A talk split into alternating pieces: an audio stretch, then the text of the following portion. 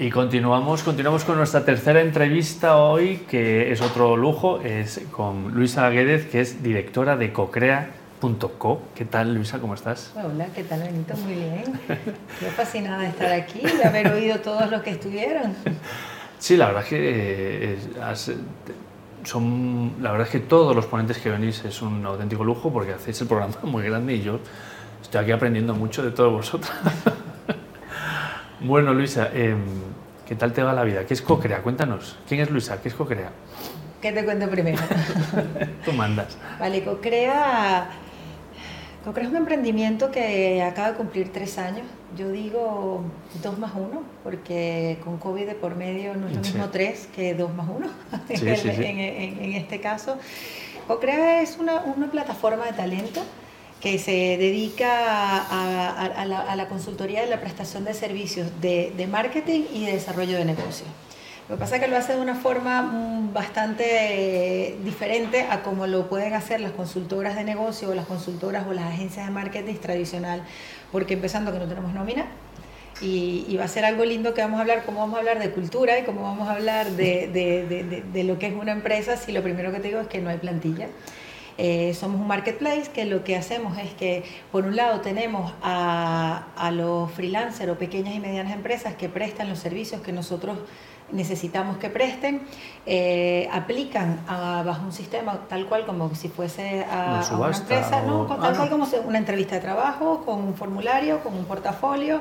Em, eh, hacemos nosotros toda, todo ese escauteo de, de esos profesionales y los tenemos en nuestra base de datos. Y por otro lado lo que tenemos son los proyectos o los clientes o los partners, como lo quieras llamar, que están buscando ese servicio y que nosotros conectamos como el Tinder, el, Tinder, del, marketing, y del negocio. Lo bonito de esto, manda el negocio, no manda ni la plantilla, manda, perdón, el proyecto, no manda ni la plantilla ni, lo que, ni, ni, tu portafolio realmente de servicios, sino el proyecto que tenemos al frente, la necesidad que tiene ese proyecto. El cliente manda. Pues me volteo y busco el mejor equipo que lo pueda ofrecer.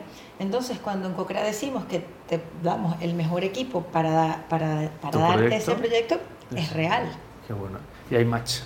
Cuando hay match. Cuando hay match, entonces ahí se da la magia y comenzamos nosotros a operar. Qué bueno, qué bueno. Eh, por ahí podríamos tirar un montón. Y esto, eh, a nivel cultura empresarial, una forma totalmente diferente. Eh, ¿cómo, ¿Cómo conseguís atraer a ese talento, retener a ese talento? fue, un reto súper lindo, un reto que, que, hace tres años cuando los dos socios con el que tenían ya esta idea y que me lo plantearon, yo vengo del mundo de la comunicación eh, de la publicidad específicamente, de la de toda la vida, de la de una agencia de toda la vida, eh, atendiendo clientes transnacionales y locales en mi país, en Venezuela.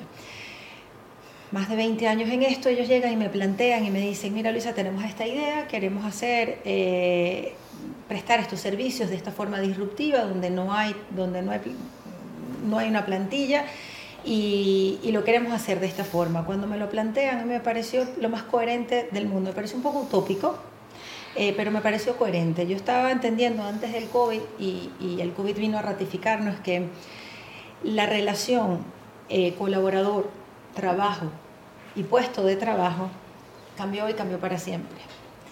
Entonces, esa, esa, esa trilogía ya no, ya, no, ya no era una empresa normal o con un organigrama normal, una estructura, digo normal por decir la tradicional, no porque sea normal otra, ¿no? sino con la que veníamos conociendo, ya no, ya no iba a ser eh, suficiente, ya no iba a llenar esas, y lo estábamos oyendo con tus invitados mm, anteriores, que se van por, porque no, no encuentro lo que quiero, no hay conexión, no, no, no, me voy porque, porque me ofrecen una mejor, un mejor, una mejor remuneración. Entonces, ese, ese reto y, todo bajo una filosofía de la cultura eh, colaborativa, y yo decía, bueno, la, economía colaborativa llegó hace mucho y llegó para quedarse. Lo que es, un tema, cuestión de tiempo, cómo va a ir impregnando. El business, el business de toda la vida. cómo va a ir tocando, hibridando. la, democratización, la accesibilidad de, de, de las cosas es una realidad. Entonces, la prestación de servicios de comunicación, de marketing y de, y, de, y de, consultoría de negocios, pues tendría que amoldarse también a ello. Cocrea tiene, eh, trabajamos en un coworking, eh, tenemos, le damos la posibilidad a los, a los, autónomos, a los freelancers que estén ahí con un espacio flexible, donde pueden colaborar con nuestros proyectos, con los, de ellos. Entonces, si al final tú me hubieses dicho que tenías solo 20 segundos, te digo que es como un Modern Family, porque es los míos, los tuyos y los nuestros. De la manera más, eh, más natural posible. Sí, sí, sí. Y, y, hay, eh, esto es totalmente escalable, ¿no? Eh, eh, eso, eso esperamos, en eso estamos, sí, sí, sí, en eso creemos. Sí, ¿no? claro, No, no, necesitáis, mm, no necesitáis físicamente estar, se puede vender a todo, o sea, es una plataforma al final lo que estés. Sí, y por eso es que, es que te decía, y cuando cuando Guillermo y Juan, que son los, los dos socios fundadores, venían con, con, el proyecto y me lo mostraban, yo decía, es muy coherente pero utópico. Y yo decía, me hace falta que aunque no seamos una empresa tradicional, necesitamos tener valores. Necesitamos tener valores de lo que sea cocrea.com. o sea, lo que sea cocrea, así no tenga unas oficinas físicas o así. El día que tú entres a trabajar en colaboración conmigo, tenemos que trabajar bajo comulgando bajo un mismo... Lo que hablaba. lo que hablaba. Eh, pero mucho más difícil porque, porque tú eres un independiente, un autónomo, con lo cual, ¿cómo logro que mis valores... Que, te vistas mi camiseta. Que te vistas mi camiseta. Pues muy bonito. Y te puedo decir que lo logramos.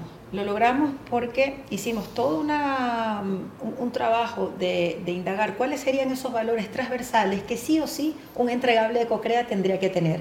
Fíjate la diferencia. No es que tú como freelancer los tengas, sino que tú seas Cuando capaz trabajes de con nosotros y que el cliente espere también que esos valores estén ahí. Y es la única manera en que podemos darle eh, ese estándar claro. de, contacto, porque si en nuestros valores está el que sonreímos, que es uno de nuestros valores, pues ese, ese eh, eso lo puedo garantizar y, y, puedo realmente hacer que tú una y otra vez como cliente o como creador, que se convierte también en un cliente interno mío, el, el, el, que está esperando que también le dé un proyecto, pues podamos, no sea demencial, ¿sabes? No sea como que, bueno, aquí a cómo se trabaja este proyecto, cómo se trabaja el otro. Depende del partner que tengan, depende de, me va, no me va a sonreír o no me va... La experiencia del cliente es fundamental para el. Fundamental. De cliente, como te digo, de los dos. Tanto sí, sí, sí, vosotros tenéis dos, como, dos de, como del, del, del, proyecto, sí. Qué bueno, y bueno, ahí hay mucho que, mucho que hablar.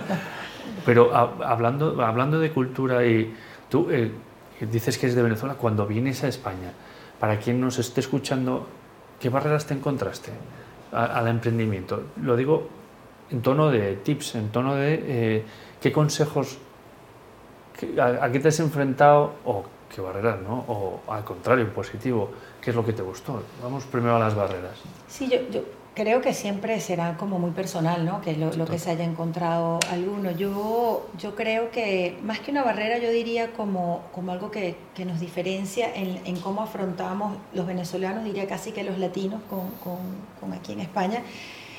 Eh, tenemos, eh, somos más arriesgados, tenemos un poco ese, ese ímpetu de, de, de emprender, de hacer las cosas eh, rápido de probar y de esa, esa vena que, que, tenemos o esa, esa necesidad de hacer las cosas o ese espíritu quizás choca un poco con el con, con, con el, probar, una pausa sí, ese no lo veo ni mal ni bien eh, creo que es totalmente complementario y y ya yo más o menos lo sabía, yo usted digo que es mi segunda temporada aquí, yo hace 20 años vine a hacer un máster aquí en, en, España, entonces ya más o menos había como que vivido la, la, idiosincrasia, pero yo creo que es, bueno, primero Madrid me parece que tiene muy pocas barreras, eh, porque no quiero hablar de España sin, en general. no, nadie es de Madrid, bueno, Madrid. Entonces somos muy abiertos. No tiene barreras... Eh, fuertes cultural o socioculturalmente hablando, creo que además está muy globalizado, eh, con unos estándares bastante pues, internacionales,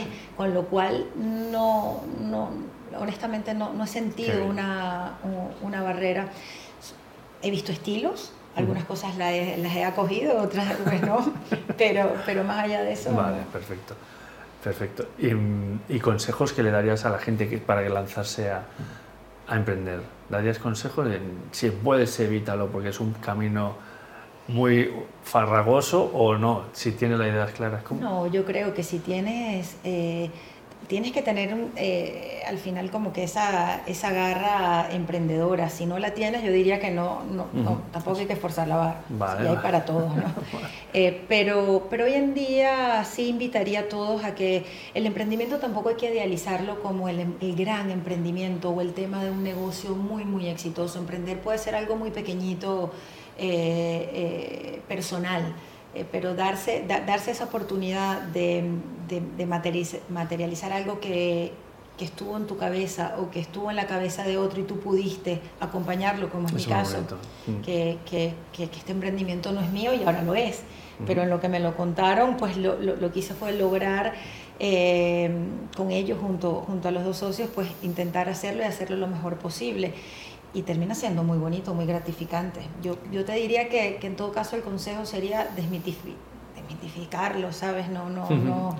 Tenemos como esos grandes emprendedores con grandes cosas y no, no, necesariamente. No hace falta ser Mark Zuckerberg, ¿no? No, para nada, para nada. qué bueno.